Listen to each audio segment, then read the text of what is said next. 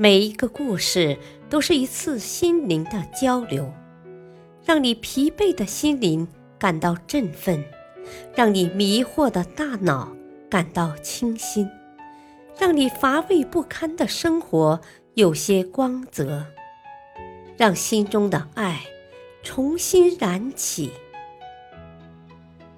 欢迎收听《小故事大道理》。事业篇：丁磊的创业之路。人的一生总会面临很多选择，有没有勇气迈出第一步，往往是人生的分水岭。大学毕业后，丁磊像大多数大学生一样回到了家乡，幸运的在宁波市电信局谋得了一份工作。电信局是国家事业单位，旱涝保收，待遇也非常不错。在别人眼里，丁磊是幸运的，但他自己却觉得工作非常辛苦，同时也感到自己的才华根本没有得到发挥。一九九五年，他毅然决定辞掉电信局的工作，自己出去闯一闯。这遭到了家人的强烈反对，但他去意已定，别人谁也无法阻拦。丁磊将自己的上海第一站选在了广州。后来有朋友问他，为什么选择了广州，而不去北京或上海？他讲了一个笑话：广州人和上海人相比，其实就是南方人和北方人的区别。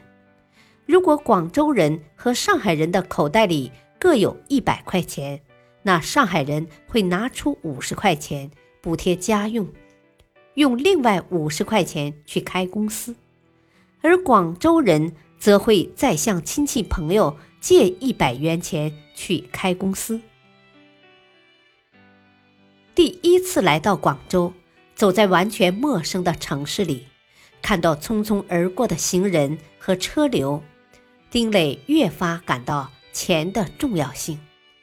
一日三餐总得花钱吧，也不能睡在大街上吧。生活中不能没有钱，漂泊的日子总是充满酸涩。当时丁磊身上带的钱并不多，他必须省着花。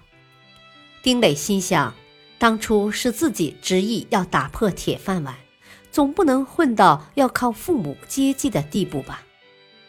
当时找到一份工作是丁磊最大的愿望，哪怕钱少一点，也总比漂泊着强。丁磊忘记了自己到底跑过多少家公司，费过多少口舌，凭着耐心和实力，他终于在广州安定下来。一九九五年五月。他进入外企 Sparrow 公司。丁磊根本不是一个安于现状的人，在 Sparrow 公司工作一年后，他再次萌发离开的念头，想和别人一起创立一家与网络相关的公司。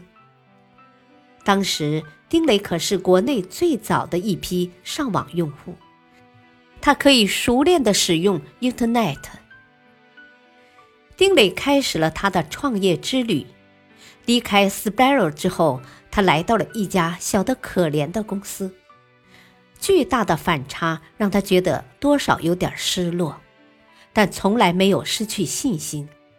他相信公司将来会对国内的 Internet 产生影响。当时除了投资方外，公司的技术都由满怀热情的丁磊负责。